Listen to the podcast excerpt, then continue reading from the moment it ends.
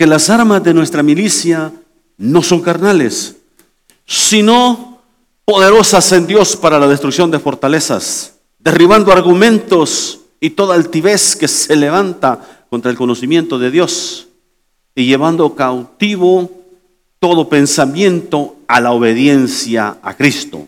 Y estando prontos para castigar toda desobediencia, cuando vuestra obediencia, está perfecta. Ay, qué, qué, tremendo. No, sé si se da cuenta lo que está diciendo ese, ese, último versículo que leímos.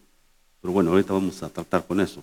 Padre, gracias por tu palabra. Gracias porque ah, sigues, Señor Jesús, teniendo misericordia de mí. Sigues bendiciéndome, dándome palabra eh, que de alguna manera me, edifica, me, me, reta, me instruye, me enseña. Y mucha de esa palabra puedo compartirla con el pueblo, puedo ministrar al pueblo con esa confianza que ya esa palabra me bendijo y me ha edificado a mí. Gracias Padre Santo por todo. Permítenos, Padre Santo, seguir aprendiendo juntos en el nombre de Jesús. Amén. Hay uno, una de esas fortalezas que, como creyentes nos cuesta deshacernos de ella. Como aún teniendo ya tiempo en el cristianismo, uno sigue batallando con esto. Y, nos detiene para avanzar, para subir el próximo escalón. Este obstáculo, eh, todos tenemos este problema, todos batallamos con esta situación.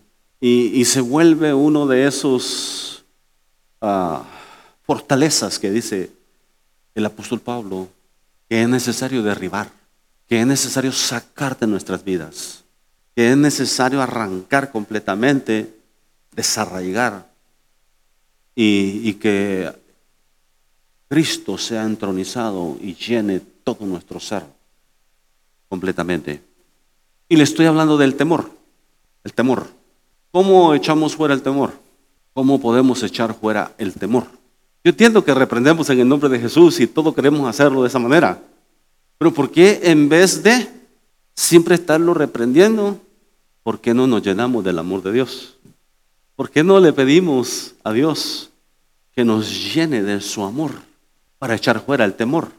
Para echar fuera todo temor. Dice en Primera de Juan capítulo 4 verso 18. Primera de Juan capítulo 4 verso 18 dice que el perfecto amor echa fuera el temor. ¿Sí? Lo leemos para que no piense que estoy inventando. No ha sido perfeccionado. Esto, esto es interesante, es como aquello que nos revelaba, la palabra que nos revelaba Henry en la campaña. ¿Quieres fortaleza? Pide gozo. Porque el gozo del Señor, mi fortaleza es. Meditando en ese principio, Dios me, me manifiesta esto y digo yo, wow, Señor, ¿por qué no lo había visto antes? De repente tal vez hasta lo había mencionado y todo, pero, pero no lo había meditado, no lo había hecho descender al disco duro para que quede bien penetrado ahí y que no, y que no se vaya de ahí. Sí, ¿cuántos, cuántos necesitamos más amor en nosotros? ¿Cuántos necesitamos amar a alguien que de repente es difícil amar? ¿Cuántos necesitamos amar a un compañero de trabajo, a una compañera de trabajo, al jefe, al jefe Daniel Ramírez.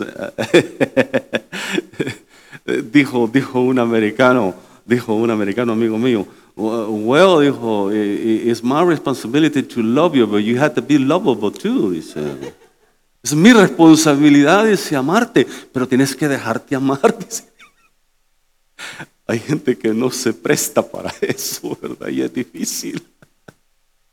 Es difícil, entonces eh, tú le buscas por un lado y, tienen espinas por todos lados, como el zorro, como el puercoespín, ¿verdad? Que eh, se, le, se, le, acerca el tigre para cazarlo y nomás se le engrifa así y el pobre tigre que queda con un montón de espinas en la, en la trompita por ahí, sale ahí que no haya como quitarse, no le hace entrada por nada.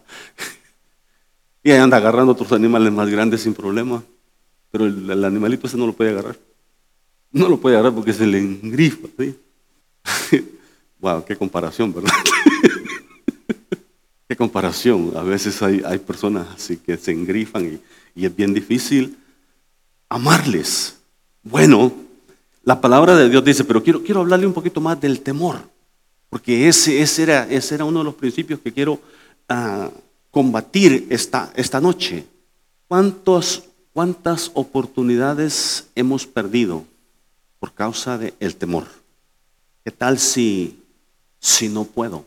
¿Qué tal si no logro hacerlo? Sí, te dan una oportunidad en el trabajo, te, quieren promover a una posición y te, y te dicen, bueno, ¿qué piensas? ¿Estás dispuesto? ¿Estás listo para esta posición? Y, y tú todavía dices, bueno, déjeme pensarlo, déjeme orar por un año. No, y a la persona la necesitan inmediatamente en ese puesto, le están dando unas semanas de acaso para que decida.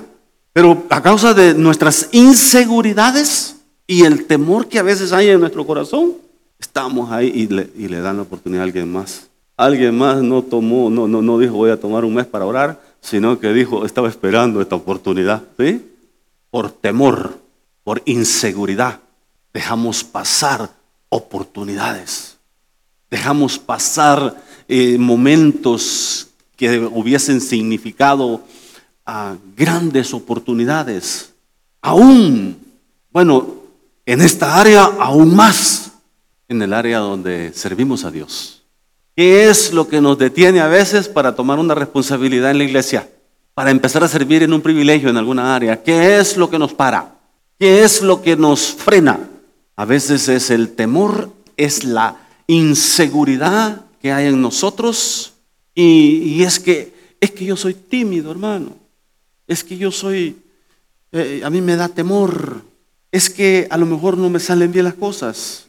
Bueno, tiene, tiene dos opciones atreverse a hacerlo y fracasar y aprender o hacerlo y le salen bien las cosas.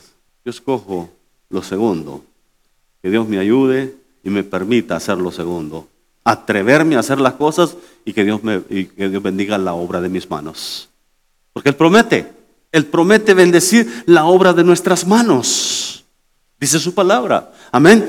Entonces, esta palabra dice ahí en primera, en primera de Juan, es, es, bien, bien interesante, bien interesante ese versículo. En el amor no hay temor. ¿Qué es lo que yo necesito para echar todo temor fuera de mi corazón, fuera de mi vida? Necesito estar lleno del amor. Y Dios es amor. Necesito estar lleno de Dios. A ver, dígalo conmigo. Necesito estar lleno de Dios. Dios es amor. Usted sabe que, que usted con el amor puede aún acabar con sus enemigos. ¿Cómo así? ¿A poco con el amor también puede darles muerte? Acabas con ellos cuando te los haces amigos, cuando cambias esa, e, e, e, esa, esa fricción, ese choque, esa situación que te hacía enemigo o ellos se declararon enemigos tuyos. Y cuando tú decides amar a esa persona, porque la palabra dice, amad a vuestros enemigos, orad por ellos y bendecirlos, dice. Ay, qué difícil es a veces. Bueno, no solo a veces, sino siempre. Y entonces este, la, palabra, la palabra me dice a mí que, que debo de hacer eso, pero, pero ¿cómo? Cuando te lo haces amigo, acabaste con tu enemigo. Ya no tienes enemigo. Ah, pero ¿qué tal si, si no es leal? ¿Qué tal si no es sincero? E, eso no es problema tuyo. La deslealtad de alguien, Dios le pedirá cuenta. Ajá, Dios le pedirá cuenta. Ahora, a veces quedamos medios, en mi tierra dicen arisco, ¿sí? Arisco es un animal que, de esos animales que normalmente son mansos, pero que no se acercan a usted porque no lo conocen, ¿sí? Usted, usted se le quiere acercar a uno de ellos por ahí y salen corriendo.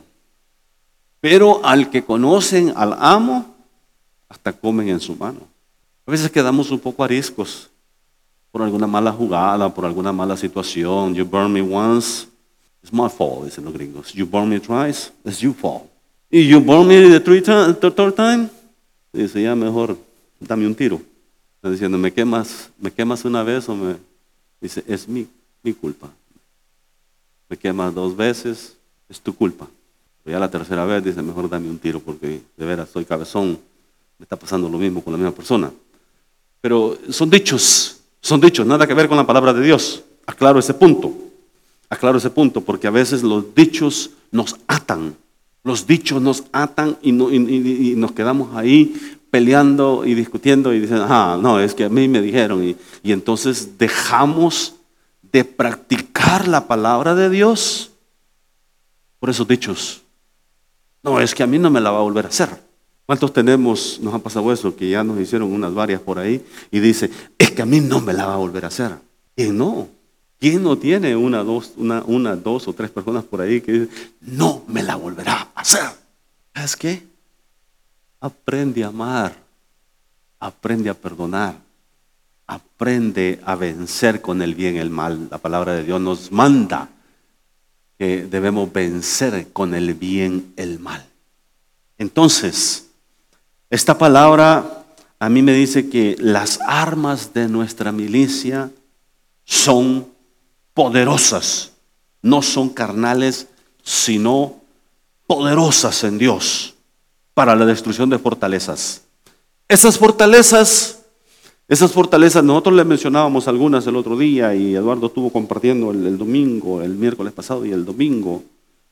Pero yo quiero hablarle un poquito más sobre esas fortalezas que, que se, se desarrollan dentro de nosotros y nos ponen límites.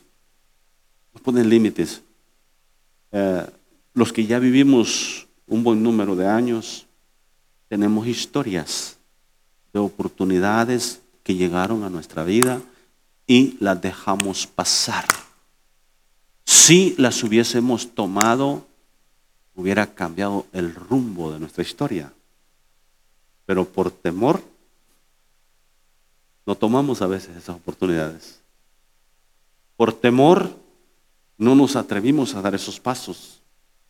Por temor, quizá no tienes la empresa que Dios te quería dar el negocio que Dios te quería dar. Por temor, quizá todavía no te has lanzado al ministerio y a cumplir el llamado que Dios tiene para tu vida. Por temor, porque a lo mejor no la voy a hacer. Déjame decirte, eso de cumplir llamado y ministerio en la obra de Dios ninguno de nosotros es capaz en sí. Ninguno de nosotros es la pura gracia, la misericordia de Dios y el glorioso Espíritu Santo obrando y activando en nosotros sus dones. Él nos da dones, Él, Él dio dones a los hombres, dice la palabra, ¿verdad que sí? Dios dones a los hombres, nos da el don para enseñar, el don para predicar, el don para, para este, servir. Y, en fin, en las diferentes áreas Dios nos da. Y dice que cada uno sea usado para la edificación. No es para hacernos populares, no es para sacar beneficio, sino para edificar el cuerpo de Cristo, que es su iglesia. Pero normalmente a veces se nos hace difícil y, empezamos ahí con otras cosas.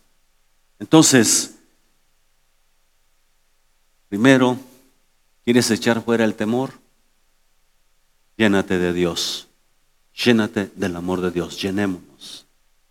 Llenémonos para echar fuera todo temor cuando llegue la oportunidad, cuando llegue el momento de que Dios te quiera plantar, Dios te quiera este, bendecir de alguna forma especial, cuando llegue el momento que Dios te quiera promover en alguna, en alguna área, en el, empleo, en el ministerio, en la iglesia, en alguna área, este, toma la oportunidad y no tengas temor.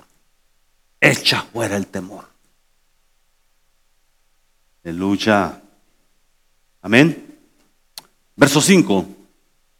Derribando argumentos.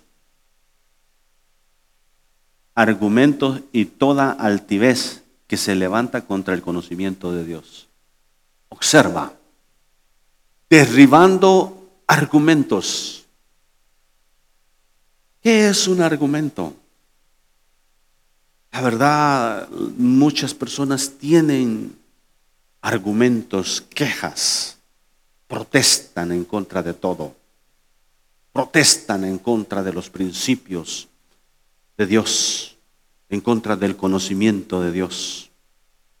Protestan en contra de, eh, y, tienen argumentos, y a veces algunos parece que tienen sentido. Porque yo en algunas ocasiones he escuchado algo como que tiene razón este tipo. Pero luego lo examino a la luz de la escritura y me doy cuenta que no. ¿Sí? ¿Qué dicen los gays? Love is love. ¿Sí? Amor es amor. Um, la mano caída. Y hay tal cosa. Dios estableció un orden, Dios estableció una manera. Y no es que seamos narrow-minded, una mente cerrada, sino que Dios ha establecido un orden. Y no puede ser quebrantado, no puede ser violentado los principios y estatutos de la palabra de Dios. Entonces, usted encuentra esos argumentos, esos argumentos. Dicen que, eh, ellos dicen que esos son sus derechos, sus derechos, el practicar todo, todo estilo de vida de esa forma, pero en medio de sus derechos no quieren que tú y yo expresemos lo que pensamos, expresemos nuestros derechos. Porque si nosotros expresamos nuestros derechos, entonces somos bigots, somos homofóbicos, ¿sí? somos aborrecedores de todo. Entonces, ah, entonces estos son derechos solo para un lado y el otro no. Eso no, no tiene sentido. Tiene sentido, ¿sí? Y luego en nombre de sus derechos quieren adoptar niños. Yo les diría, pues, pues, si escogieron ese estilo de vida, tengan lo suyo si quieren, hijos.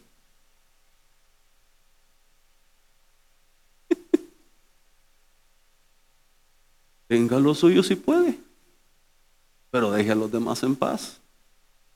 Que los adopte una pareja heterosexual para criar a esos niños en un, en un ambiente correcto. Entonces, eh, pero si usted se opone a esas ideas, por eso todos estos argumentos, todas estas cosas, debemos de llevarlas cautivas delante de Cristo, dice. Anoche tuve dos sueños y no se los voy a comentar. Pero solo le digo que, que son ataques directos del enemigo. Ataques directos. Directos para meter en mí temor. Temor sobre el ministerio y temor sobre mi salud. No le digo más. Eh, eh, horrible, horrible. Desperté nomás clamando la sangre de Cristo.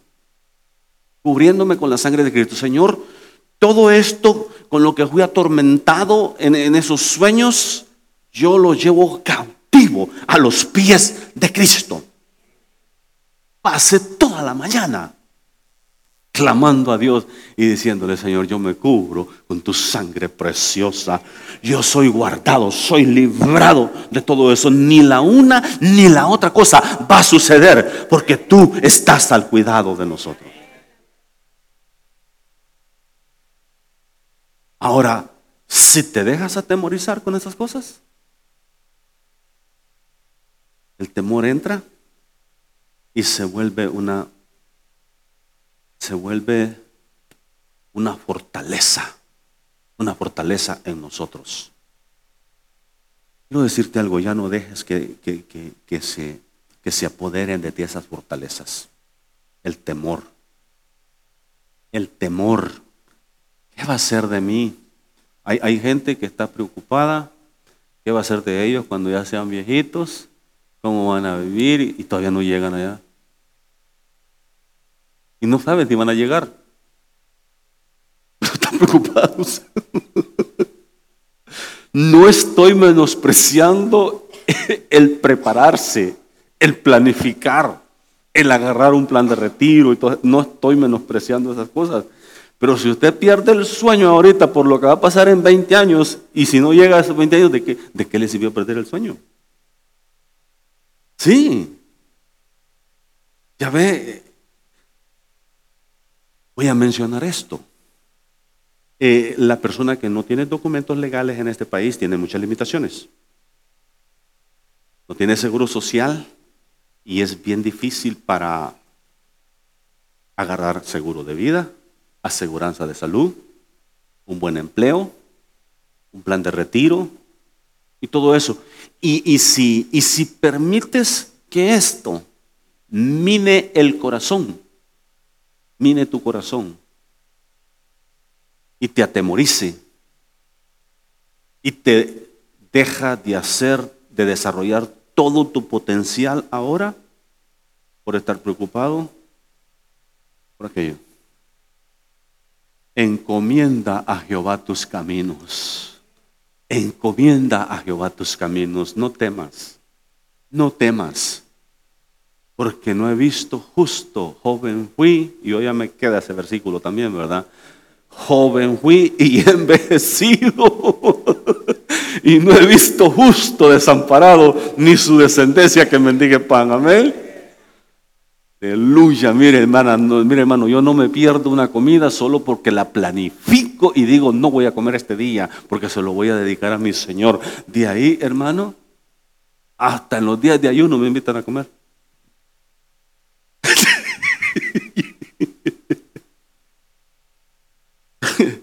la provisión de Dios, la bendición de Dios. No me preocupo, no me preocupo de nada. Mi salud está en sus manos. Amén. El ministerio está en sus manos. Él nos puso al frente y cuando Él diga hasta aquí, hasta aquí y tranquilo.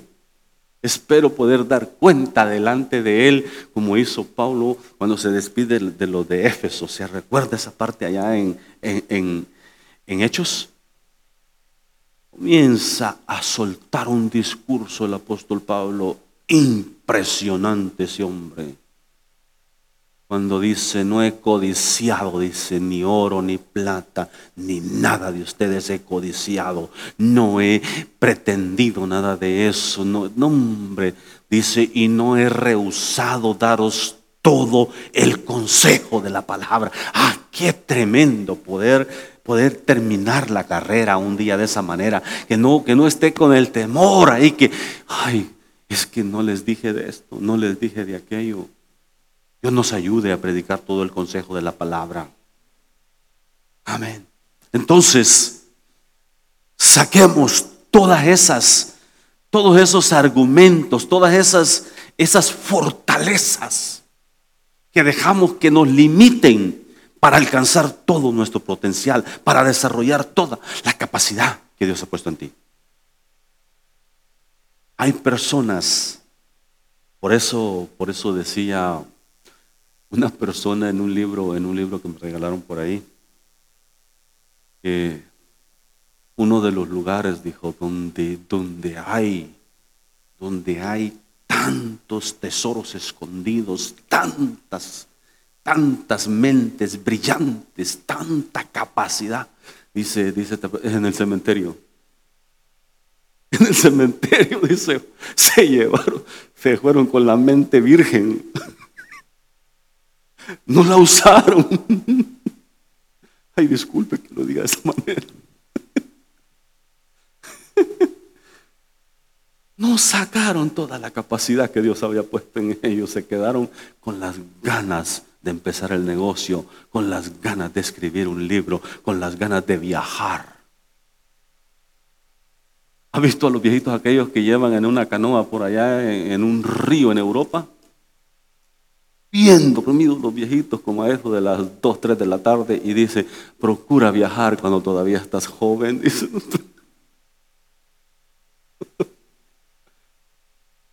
Porque se imagina ya, ya un poco mayor ahí, dijo, te queda dormido en el tren uno y lo va a dejar a otro lugar. Dios nos ayude, ¿verdad? Porque vamos a hacer un viaje por ahí a pronto y que no me voy a quedar dormido en Miami.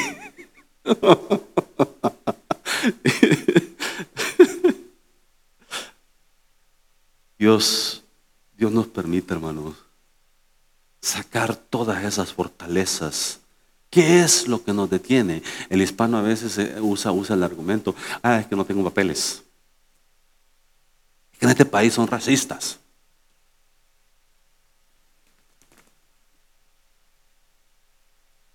¿Cuántos nos han visto en algún momento con desprecio? Eh, no, no, no pase al frente a, dar testimonio de eso. Nomás lo concientizo rápidamente, porque a lo mejor si le empiezo a tocar ese punto de víctima, todos pasamos. Y ah, me acuerdo cuando me discriminaron. No, no, no. Nomás le estoy tratando de llevar a recordar tantito ahí, pero no para quedarse enfocado ahí. Porque rebase eso ya de una vez. Mano, usted, usted es un hijo de Dios redimido por la sangre de Cristo. Usted no es menos que esos gringos grandotes, así, mire, colorados que, que andan por ahí, que uno dice, híjole, este nació en la tierra de Anac. Este ha de ser descendiente, descendiente de aquellos. Y lo miran a veces así un poquito para abajo a uno y dicen, este mexicanito, este hispano, ¿verdad? Porque a todos nos dicen mexicano. Y usted no es menos, yo me paro más derechito y digo, ah, tengo ningún concepto de que soy menos que ellos. Cristo me ha redimido y no voy a andarme quejando. Cristo me ha hecho su Hijo por su gracia y su misericordia. A todos los que le recibieron, a los que creen en su nombre, les dio potestad, les dio poder, autoridad de ser hechos hijos de Dios. Y si somos hijos de Dios, somos herederos. Y coherederos con Cristo, dice la palabra. Entonces no, es para andar ahí, hermano, angustiado Afligido, dice mi gente del Salvador. ¿Cómo está, hermano? Afligido. Más vale que vaya saliendo de su afligido, porque si no se va, a se quedar afligido. Pregúntele a un salvadoreño cómo anda. La mayoría de ellos tienen ese argumento. ¿Cómo está, hermano? Afligido, fíjese, porque llegó caro el bill. ¿Cómo está afligido porque se va a acabar el trabajo?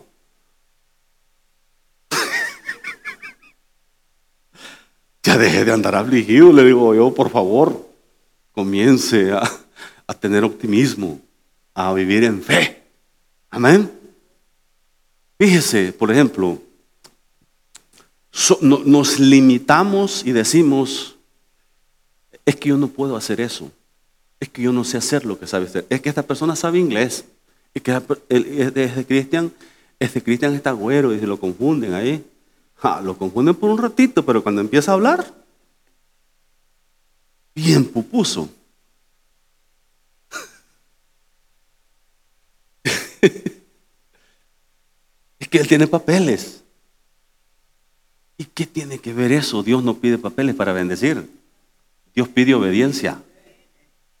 Dios no pide papeles para bendecirte. Dios no pide papeles para, para prosperarte. Dios no pide papeles para, para hacerte su hijo, para perdonarte. Dios pide un corazón contrito y humillado. Y ya iba a decir la de aquel, ¿verdad? Sinceridad pide. El, de, la canción, Rabito. El hermano que la canta, ¿verdad?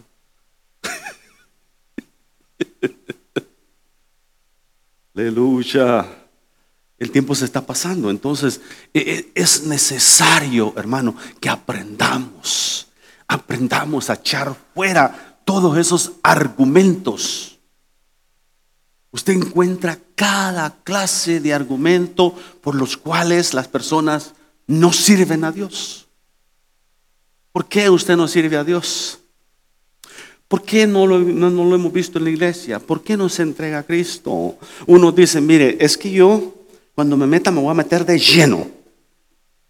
No voy a hacer como y empiezan a apuntarle a, alguien más por ahí, ¿sí? Y yo les quiero decir, a ver, comience a darme el ejemplo entonces.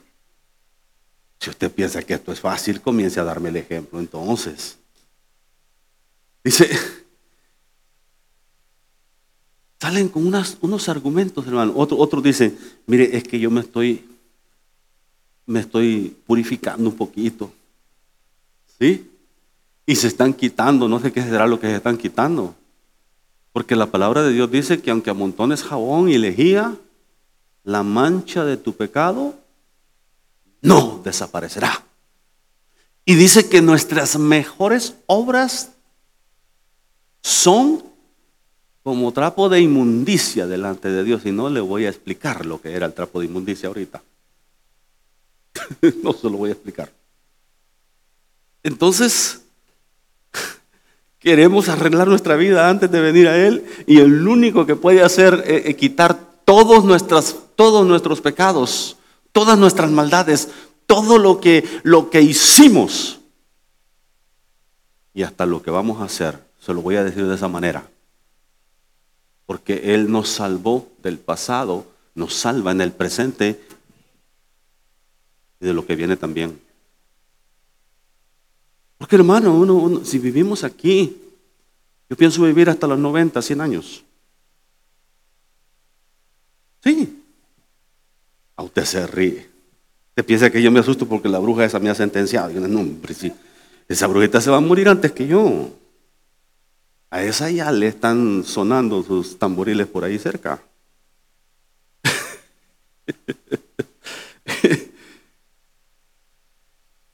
derribando argumentos. ¿Qué, le decimos a una persona que dice, mire, es que yo estoy tratando de arreglar un poquito mi vida antes de... ¿Qué le decimos? Ah, qué bueno, lo felicito. No, sáquele palabra. Sáquele palabra y dígale nuestras mejores obras. No por obras para que nadie se gloríe dice su palabra. No por obras, ahí ya es un poco más diplomático, ¿verdad? Para que nadie se gloríe. Si la salvación fuera por obras, ¿para qué venía Cristo? ¿Para qué venía Cristo? Así de fácil entendemos esto. Entonces, argumentos, argumentos que levantamos. Pero, pero hermano, usted ya se entregó a Cristo. ¿Y por qué no sirve a Dios? ¿Por qué no recibe un grupo familiar en su casa? ¿Por qué no empieza a trabajar con un grupo familiar, a invitar gente a ganar almas para Cristo? Hermano, es que eso es para la gente capaz, la gente capacitada, la gente, la gente que tiene un llamado. Bueno, y, y el mandato de Jesús de que prediquemos el Evangelio a toda criatura, ¿es solamente para los llamados?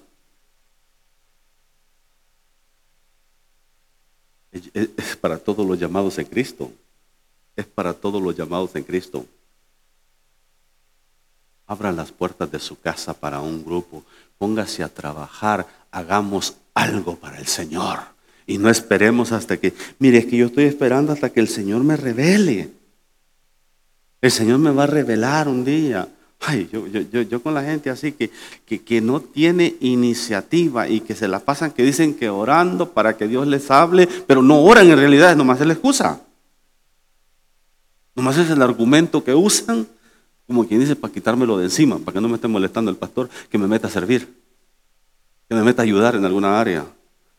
Argumentos y toda altivez que se levanta contra el conocimiento de Dios toda altivez, todo aquello que, no procede de Dios, sino procede del mismo trono de Satanás o de la misma cueva de, de Satanás, se levanta en contra del conocimiento de Dios, dice, y llevando cautivo todo pensamiento, observe, todo pensamiento que no va en acorde con la palabra de Dios, debemos de llevarlo cautivo a Cristo. Sí, aprenda, hermano, a despojarse de todas esas cosas delante de Dios. Si, si a mí no me hubieran hablado de esto cuando comenzamos a pastorear, me dijo un pastor amigo, aprenda, dice, a descargar todas sus cargas delante del Señor. La gente va a venir, me dijo, y le van a soltar todo lo que está pasando en su vida. Todas las situaciones difíciles y legítimamente hay situaciones, diferentes situaciones en la vida de las personas. Si usted dice comienza a acumular todo eso y a cargar todo eso, dijo, hasta el pelo se le va a caer. Mire, no se me cayó, nomás se me hizo blanco. Pero he aprendido a, arrodillarme delante del Señor y decirle, Señor, yo no sé qué hacer con el problema de esta familia. Yo no sé, lo único que puedo hacer es aconsejarlos conforme a tu palabra, apoyarlos en oración, dejarles saber que estoy ahí para ellos. Pero sé tú, Señor, supliendo su necesidad. Sé tú, Señor, resolviendo su situación. Sé tú obrando a favor de ella, a favor de él. Y yo no voy a perder el sueño, Señor, por el problema de esta persona. Yo quiero descansar tranquilo. Porque de nada sirve que yo me quede despierto toda la noche, angustiado, no resuelvo nada. Entonces mejor le pido al Señor la paz. Y ahí aterrizo. Mira qué rico amanezco, bien descansado. Dios es bueno, amén. Dios da descanso a sus escogidos. Amén. Wow, se nos fue el tiempo. Llevando cautivo todo pensamiento a la obediencia a Cristo. Observe, todo pensamiento que no está alineado con la palabra de Dios, llévelo cautivo a la obediencia delante de Dios, delante de Cristo. Ah, eso significa, hermano, cosas a veces que, que de repente se nos hace bien difícil, pero todo eso, todo eso, porque la lucha, la lucha, Satanás libra una lucha tremenda en la mente en nuestra mente. Ahí es el campo de batalla. Es ahí donde se levantan argumentos y se levanta toda clase de lucha, toda clase de guerra interna en nosotros. Tenemos que aprender a pelear y a llevar esos pensamientos, esos argumentos cautivos delante de Cristo, dice la palabra, llevando cautivo todo pensamiento a la obediencia a Cristo. Y este próximo versículo, usted no va a querer escucharlo. Porque somos bien listos para querer corregir a los demás. Somos bien listos para decirle, hermano, ya enderece su vida, hermano, ya corrija su vida, hermano, esto que no aquí. Mire lo que dice. Mire lo que dice este próximo versículo. Y estando pronto para castigar toda desobediencia. ¿Cuándo?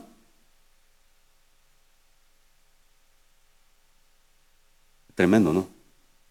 El Espíritu Santo, usando al apóstol Pablo, nos suelta esta. Nos suelta esta palabra y dice, estando prontos para castigar. Oh, sí, hermano, ¿a quién hay que pegarle? ¿A quién hay que darle un cintarazo? ¿Sí? Pero luego dice, ¿cuándo? ¿Cuándo? Cuando vuestra obediencia sea perfecta. En otras palabras, Nunca voy a poder darle un cintarazo a Cristian o a alguien más por ahí. Porque todavía estoy en ese proceso de que mi obediencia sea perfecta. Puedo con humildad y sencillez de corazón llamarle la atención. ¿Sí? Considerándonos a, considerándonos a vosotros mismos, no sea que tú también seas tentado. Dice la palabra, ¿sí? En Gálatas nos habla de esto. Entonces, no hay manera de llegar con altivez y decirle cuándo va a enderezar su vida y que no sé qué. Que no Listo, dice, para corregir, para castigar, dice, ¿verdad? Toda desobediencia. Y luego, ¿cuándo? Cuando vuestra obediencia sea perfecta. Hoy, Señor. Me doy cuenta que me falta. Que todavía estoy en el proceso, en el camino y que yo necesito todavía seguirme perfeccionando delante de Dios. Usted necesita lo mismo. No espere, no espere la vara, no espere los garrotazos. Acérquese al Señor y sométase a Él y busque la obediencia. Trate de obedecerlo al Señor. Ya cerrando, le recuerdo, las clases comienzan el domingo, las clases de bautismo, prebautismales. Domingo a las 10 de la mañana, de 10 a 11, son las clases, para que usted que todavía no se bautiza, venga a las clases. No vamos a bautizar a nadie que no quiera bautizarse. Mano Carlito, se viene. Viene a las clases. no se me escapó. Aleluya. Entonces, hay un buen grupo. Yo creo que va a haber un grupo de unos 15 fácilmente si todos se animan y va a ser una bendición.